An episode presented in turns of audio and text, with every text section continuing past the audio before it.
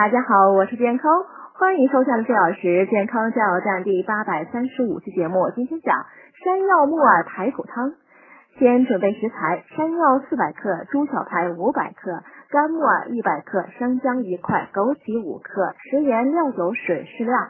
具体做法：第一步，将猪小排洗净后斩块，锅中放水，并加入一小勺料酒，放入猪小排后大火煮开，猪小排煮至五成熟时关火捞出。